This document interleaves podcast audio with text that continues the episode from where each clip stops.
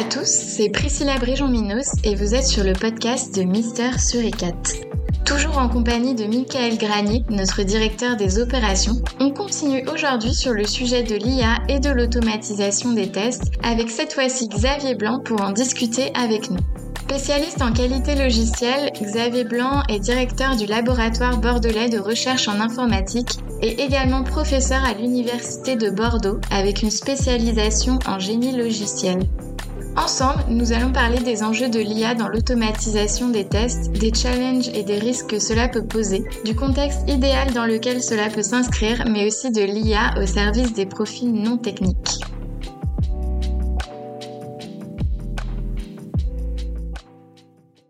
Bonjour Xavier Blanc. Aujourd'hui, l'IA est un sujet au cœur des tendances actuelles et il commence notamment à s'inviter dans le monde du test. Euh, personnellement, comment voyez-vous l'IA s'inscrire dans l'automatisation des tests à l'avenir? Euh, L'automatisation des tests, c'est toujours difficile. Euh, c'est toujours difficile d'écrire des tests qui vont pouvoir s'exécuter tous les jours, mais qu'on ait une relative confiance sur ces tests. Euh, qui, qui, apporte de la qualité en fait. Hein. le but du jeu étant d'améliorer tout le temps la, la qualité de l'application. Euh, Là-dessus, l'IA peut aider, euh, peut aider énormément. Déjà aider l'automatisation, pas laisser l'automaticien tout seul. Donc ça, c'est des travaux qu'on a commencé à regarder. Comment assister euh, l'automaticien dans, son travail pour euh, l'aider à fournir des tests qui ont une meilleure qualité. Parce que finalement, quand on écrit un test automatisé, on, répète les opérations et c'est là où l'IA a montré qu'elle était très forte. Quand on commence à répéter, euh, quand il y a des données qui existent, quand on, fait des choses qu'on qu a déjà faites ou qui ont été faites par d'autres personnes, eh bien là, l'IA peut nous aider à, ajouter de la qualité. Alors, c'est en plein, essor sur la, génération de, des tests. Euh, on va prendre une application, on va demander à l'IA de l'analyser et on va demander à l'IA de nous aider à trouver bah, les, les, meilleurs tests, les tests les plus pertinents, euh, qui vont nous permettre d'avoir une meilleure confiance. Donc je dirais le, le point numéro un pour l'instant, c'est d'aider euh, l'automaticien euh, dans la conception de, de, ces tests. Ça, c'est un premier point. Bah, je peux creuser un peu plus, si vous voulez. Il y a un deuxième point qui est super intéressant, oui. c'est sur le diagnostic. Euh, sur le diagnostic, là, on voit qu'il y a encore des efforts à faire. On a notre base de tests, on sait l'automatiser ça s'exécute très bien. Et puis, bah, parfois, il y a un diagnostic qui est encore difficile à faire. Euh, le test nous dit euh, que ça passe pas. Donc, c'est rouge. Euh, il y a un bug. Et puis, non, c'est pas un bug. C'est quelque chose qui est contextuel. C'est peut-être le réseau qui marche pas bien. C'est une petite latence quelque part. Et on perd énormément de temps là-dessus aussi. Donc là, sur le diagnostic, encore une fois, comme c'est des choses qui se répètent un petit peu, qu'on a de l'expérience, mais que c'est tellement compliqué que l'intuition ne suffit pas. Euh, c'est là aussi où, l'IA euh, doit assez rapidement nous donner, euh, nous donner de, de gros bénéfices. D'accord. Donc là, on a surtout parlé des apports de l'IA pour l'automatisation des tests, euh, mais quels sont les challenges que cela pourrait poser? Alors, l'IA, elle va avoir du mal, je pense, à, à être très contextuelle. Euh, c'est-à-dire que euh, les applications qu'on teste se ressemblent, certes, mais elles ont toutes des spécificités. Et euh, ces spécificités font que euh, les choix qui s'appliquent à une application ne s'appliquent pas à l'autre application. Euh, donc là, faire une IA sur catalogue qui va répondre à, tout, à tous les problèmes de la Terre, c'est, euh, je pense que c'est même pas une ambition, c'est plus une ambition. Euh, ce qu'on va chercher à faire, c'est plutôt faire une IA qui va être capable de s'adapter au contexte. Donc il va falloir qu'elle apprenne très rapidement, il va falloir qu'elle devine les spécificités de, de ce contexte et qu'elle soit très très pertinente. Donc c'est là où on, a d'énormes, d'énormes difficultés, je pense, qu'il qui, faut face à, dans les, dans les mois à venir ou dans les années à venir, c'est euh, trouver ce contexte et puis savoir prendre des décisions qui seront peut-être euh, radicalement différentes euh, plutôt que d'avoir une moyenne, j'ai envie de dire mainstream. Là où l'IA est forte actuellement, c'est qu'elle sait donner une moyenne mainstream. Euh, elle a plein de points et elle sait trouver euh, la courbe qui passe entre tous ces points. Euh, là, il va falloir qu'elle sache enlever des points qui n'ont pas de sens dans le contexte d'utilisation pour, telle ou telle application. Donc ça, je pense que c'est un, gros, challenge sur lequel il va falloir faire face. Alors, vous parlez de contexte d'utilisation et du coup, quel serait le contexte idéal pour que l'IA s'inscrive dans l'automatisation des tests selon vous? Alors moi j'aimerais, mais je ne sais pas si c'est possible, j'aimerais que l'IA, elle soit embarquée dans les applications. Euh, ça, je pense que ça, on peut, on peut imaginer ça euh, dans un futur prochain. Je pense qu'il y a un lien à faire entre euh, la donnée elle est quelque part. Et ce qui se passe au quotidien dans nos applications web. De ce que je vois actuellement, c'est que, alors je parle essentiellement d'applications web parce que c'est mon contexte, mais ça s'applique à notre mhm. contexte.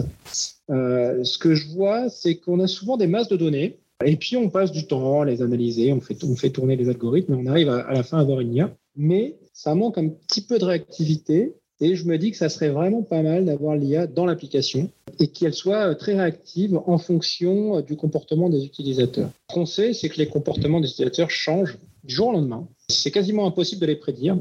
Et euh, finalement, on a toujours un petit, un petit train de retard c'est-à-dire qu'on a les données, on nettoie les données et puis ensuite on fait tourner les algorithmes. Moi, je pense qu'on va avoir des IA qui seront embarquées euh, dans, dans les applications et qui vont euh, bah, minimiser le temps de cette euh, boucle de rétroaction. J'imagine qu'on aura bientôt l'application Elia euh, qui va, qui va servir les testeurs, hein, qui va servir le développement. Mhm.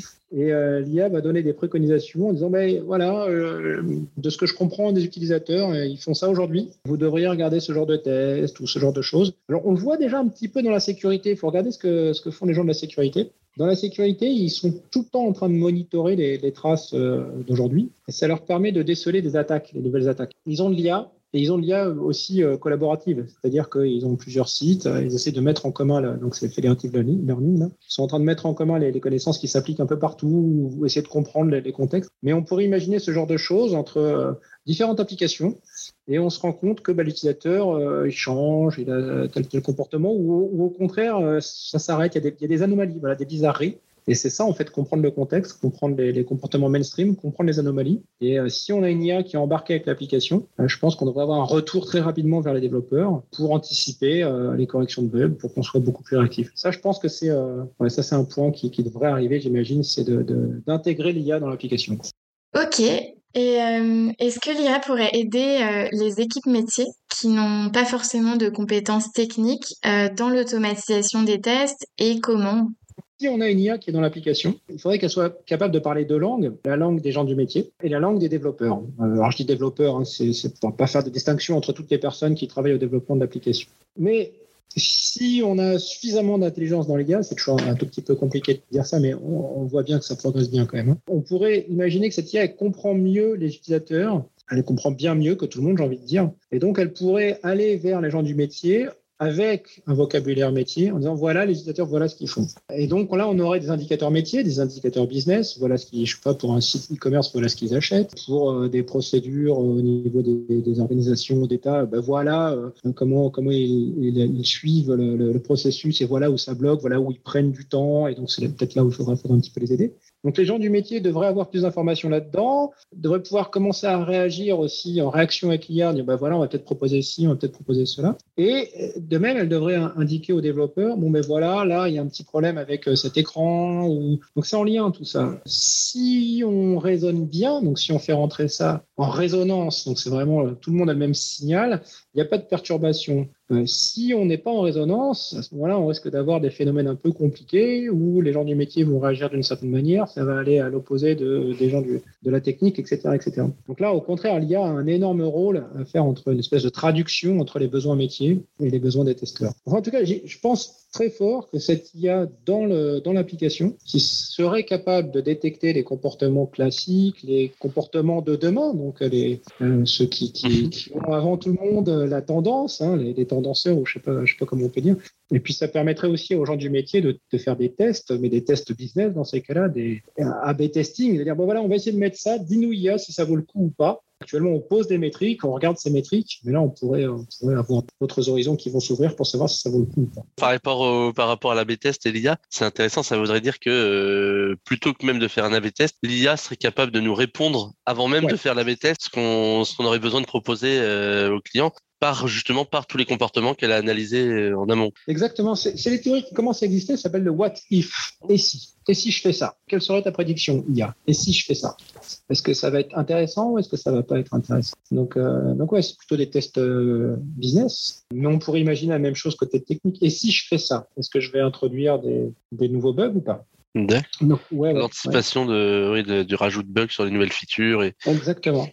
Oui, ce qui permet ensuite d'adapter du coup euh, les, les tests, mais aussi le, les parcours clients des, des équipes métiers. Exactement, exactement. De savoir ce qui est mainstream. En mainstream, hein, c'est péjoratif, hein, c'est-à-dire la plupart des gens font ça. Euh, de savoir ce qui est de la tendance. Là, on se rend compte que là, il y a des, utilisateurs qui vont plutôt euh, aller vers ces nouveaux types de comportements. Et de voir aussi ce qui est déviant. Ça, je pense que c'est aussi vachement important parce que là, il y, a, un lien avec la sécurité, je pense, où ils ont, beaucoup progressé là-dessus, où ils sont capables d'identifier des comportements déviants. Euh, le comportement déviant, il peut mettre à, terre le système et après, on sait que ça fait un, mal fou. Hein. Donc, donc ouais, je pense qu'il y a quelque chose à faire plutôt que d'attendre, d'avoir les données, puis on, on analyse derrière. Donc mettre l'IA au cœur du système, ça peut être une bonne idée. Et est-ce que vous pensez qu'il existe des risques concernant l'IA euh, au niveau du monde du test euh, et des testeurs, mais, mais pas que? Et si oui, euh, lesquels? Voilà, l'IA, donc ça c'est ça c'est assez intéressant. moi j'ai cette vision dans la tête où on a des points et l'IA est, super balèze pour trouver la courbe qui passe par tous ces points. Et donc, si on demande quel est le, prochain point, elle va nous donner le prochain point sur la courbe qu'elle a, tracée. Il y, a deux, il, il y a deux gros biais. Euh, le premier biais, c'est si on a mal mis ces points, si on n'est pas bon sur la, prise de, de, ces points, elle va nous emmener sur des terrains qui sont euh, complètement, complètement à l'ouest. Si on prend pas les bons points, si on fait trop de points, si on prend tous les points possibles, donc ça c'est un risque, ça c'est un risque qui est bien connu. Là-dessus, euh, j'avoue que euh, je sais pas trop comment on peut on, peut on peut sortir de, ça. Deuxième problème qui peut arriver, c'est qu'il y a peut-être des points qui sont pas sur la courbe et qui sont super intéressants. Et ça va falloir aussi, euh, ben, je sais pas comment, mais qu'on se dise que ben, y a des moments où il faut pas écouter les gars peut-être débrancher l'IA, il faut prendre des risques. Et ça, euh, ça, je ne sais pas comment demain on va, on va se positionner là-dessus. Et euh, hmm. certainement, euh, les gagnants seront ceux qui auront réussi à prendre des risques à contre-courant des prédictions d'IA. Donc voilà, donc il y a ces deux écueils, c'est-à-dire avoir une IA qui est pas très maligne et qui nous met dans la mauvaise direction, il y a l'IA qui est maligne, mais sans être non plus, je dirais, super percutante. Mhm. Et elle va pas nous proposer de prendre un point qui est pas du tout dans la bonne direction mais qui pourtant va, va, être, va être un succès dingue. Quoi. Donc on a tous, j'imagine, en tête euh, des succès euh, qui étaient complètement contre-intuitifs et tout le monde disait bah, ça marchera jamais. Et euh, des années après, bah, si, c'était exactement ce qu'il fallait faire. L'IA, elle, elle moyenne hein, quand même. Hein. Donc, donc ça, c'est le risque hein, quand même. C'est qu'on s'enferme un peu trop dans la routine, je pense. En parlant de ça, justement, quel est votre degré de confiance à vous envers l'IA Moi, j'ai absolument confiance en l'IA si on considère que l'IA, c'est l'algo qui trouve la, courbe qui passe par tous les points. Donc c'est une, réponse qui n'est pas, pas très honnête, j'ai envie de dire. Mais euh, j'ai pas envie de taxer l'IA euh, parce qu'on lui a donné des mauvais points. En fait, hein, elle apprend. Donc si je lui donne des choses pas intelligentes, elle va apprendre des bêtises. Donc la difficulté, c'est de lui donner des choses intelligentes sur lesquelles elle peut apprendre. Euh, on a aussi des algorithmes qui commencent à comprendre euh, dans quel sens il faut donner les informations pour qu'elle apprenne vite. Mais euh, de là à demander à l'IA de faire le tri elle-même sur les informations qu'elle doit utiliser et celles qu'elle doit rejeter, là je pense que c'est pas c'est pas à l'algorithme de l'IA de faire de faire de faire ce tri. C'est en amont en fait. Hein. C'est là où il va falloir qu'on soit un peu plus un peu plus exigeant sur notre façon de remonter des données. Donc oui, je suis confiant. Je pense qu'on arrivera à des taux de confiance encore plus énormes, hein. c'est-à-dire c'est le taux d'erreur par rapport à cette ligne et ces points, si on est capable de donner les bons points. Euh, voilà. Donc, euh, est-ce que j'ai confiance au point qu'on donne? Là, beaucoup moins, mais pour moi, c'est plus de la responsabilité de l'IA. C'est pas l'IA le problème, c'est l'humain en fait. ouais, ouais, c'est l'humain. clairement, ouais. Ouais, c'est le point qu'on donne, et là, ben là c'est plus compliqué, et euh, j'avoue qu'il y aura encore des ratés. Hein. Il y aura encore des ratés parce qu'on va, on va donner des mauvais points, ça c'est sûr. En parlant d'humain, euh, j'ai une dernière question parce qu'il y a beaucoup de gens, que ce soit, enfin pas forcément au niveau de l'automatisation des tests, mais dans plusieurs domaines, qui euh, ont peur que l'IA euh, remplace l'humain. Quel est votre avis là-dessus? Alors, si, si c'est général, alors première réaction déjà, très très simplement, elle peut pas fonctionner sans humain. Donc ça c'est vachement important. Elle va remplacer des comportements de certains humains, oui. ça j'ai envie de dire c'est tant mieux. Euh, mais sans humain, l'IA ne peut pas fonctionner. Alors, je reprends ma métaphore des points et de la courbe. Euh, elle a besoin de points. Ça, c'est, important. Et je pense que c'est aux humains de donner les points. Euh, ensuite, si le but du jeu des, humains, c'est de, trouver des points qui sont pas loin de la courbe, bah là, l'IA, elle est, forte, elle est forte là-dessus. Il n'y a, a pas de souci. Je pense encore, ça, rejoint le, point que j'avais dit, qu'il il va falloir trouver des, voilà, du, du risque. Et ça, l'IA est pas bien là-dessus, donc il faudra des, humains pour prendre, pour du risque pour assurer le risque. Et ensuite, alors c'est un truc qui est assez marrant sur lequel on commence à travailler aussi, c'est l'IA, elle est bien pour comprendre des humains mieux qu'eux-mêmes. Euh, si j'avais à modéliser des comportements d'humains, moi, avec mon instinct, je pense que je me tromperais. Une IA le ferait mieux que moi. Donc finalement, tout ça, c'est lié. C'est-à-dire qu'IA, elle est là pour peut-être aider les humains, pour remplacer certaines tâches qui sont difficiles. Elle a besoin des humains pour apprendre, pour avoir les informations. Elle a besoin des humains pour, la prise de risque. Et puis, euh, voilà. Donc non, je pense, je pense pas qu'on remplacera tout, tout l'humain. Je pense qu'il y a vraiment un, on a une collaboration à trouver. Et parfois, il faut débrancher l'IA, et parfois, il faut lui donner des bonnes, des bonnes données, et parfois, il faut vraiment l'exploiter parce que c'est complètement génial quand même. Ok. Euh, Michael, tu as d'autres choses à rajouter? Bah, Est-ce que tu veux nous parler un petit peu des, des travaux que tu fais actuellement sur le, le test ELIA euh, Tu partages un petit peu dessus euh, justement actuellement ou euh? Pourquoi pas Donc, Nous, on est parti du fait que euh, on, travaille beaucoup sur ce que font les utilisateurs à partir d'une application web. Et on aimerait bien avoir énormément de traces. Donc, on, a, on commence à avoir pas mal de, de, de sondes qui permettent de, mesurer ce que font les utilisateurs. Et euh, ce qu'on se dit, c'est qu'à partir de ça, une IA devrait pouvoir euh, nous expliquer quels sont nos utilisateurs. Donc il y a plein de technos qui sont connus pour euh, euh, faire des espèces de, de, classifications. C'est-à-dire qu'il y aurait l'utilisateur euh, mainstream, l'utilisateur qui est très rare et il y a des, ce genre, ce type de comportement. Et à partir de là, l'idée, c'est qu'on devrait être capable de, de, fournir des jeux de test un peu automatisés et de manière automatique aussi en disant voilà, si tu veux tester ce que fait l'utilisateur lambda, voilà, il suffit que tu, tu exécutes ça. Si tu veux tester euh, les utilisateurs qui sont euh, un peu tendance, euh, ben voilà plutôt les voilà plutôt les comportements qu'il faudrait que tu, tu, tu fasses. Voilà, donc là-dessus, on, enfin c'est le travail qui est un peu difficile, c'est prendre tous les points que font les êtres humains sur les applications et essayer de voir si on peut pas classifier, c'est-à-dire essayer de voir si on peut catégoriser ces points en disant ces points sont mainstream, ces points sont rares, et à partir de là, demander à l'IA de fournir différentes courbes. Donc voilà le comportement d'utilisateur lambda. Mais, mais voilà. Donc une fois qu'on a ces comportements, on appelle ça des modèles de comportement, euh, on va pouvoir se poser la question est-ce que ces modèles de comportement ne vont pas nous aider à mieux tester l'application? Euh, Ça rejoint tout ce que j'ai dit, c'est qu'actuellement ces modèles de comportement ils sont faits euh, a posteriori. On aimerait bien les avoir en temps réel pour savoir s'ils ne changent pas euh, tous les jours. En intégrant l'IA dans l'application directement. Exactement, exactement. Ouais. Ouais. ou le samedi ou le dimanche, ou le soir. Mais euh, je pense qu'il n'y a pas un modèle de comportement, il y en a plusieurs, et donc il y a plusieurs IA. J'ai vu des travaux où ils font des une espèces de, de chambres d'IA, un peu comme dans, dans certains gouvernements, et euh, il y a des représentants. Voilà, donc il y a l'IA qui représente les utilisateurs euh, mainstream, l'IA qui représente les utilisateurs du vendredi soir, j'en sais rien. Enfin voilà. Et ensuite, en fonction de ce qu'on veut voter, on demande l'avis à chaque IA. Qu'est-ce que tu penses qu'il faudrait faire Donc, les IA travaillent entre elles et elles sortent des préconisations. Donc, ça serait pas mal si on arrivait à faire ça. Mais on n'y est pas encore. Hein, donc, euh, voilà, ça, c'est une direction. D'accord. Très bien. Bah, je pense qu'on a fait le tour. Euh, en tout cas, c'était très intéressant. On a appris pas mal de choses. Donc, euh, bah, merci, merci, beaucoup. Et je vous souhaite bonne continuation dans vos travaux, du coup. Merci bien. Et merci également à ceux qui nous ont écoutés. Euh, J'espère que cela vous a plu. D'ailleurs, si vous en avez l'envie, vous pouvez aller écouter nos précédentes interviews sur le sujet avec notamment Bruno Lejar et Marc Achaïn en invité. Et moi, je vous souhaite une très bonne journée et je vous dis à bientôt pour un prochain podcast avec Mister Suricat.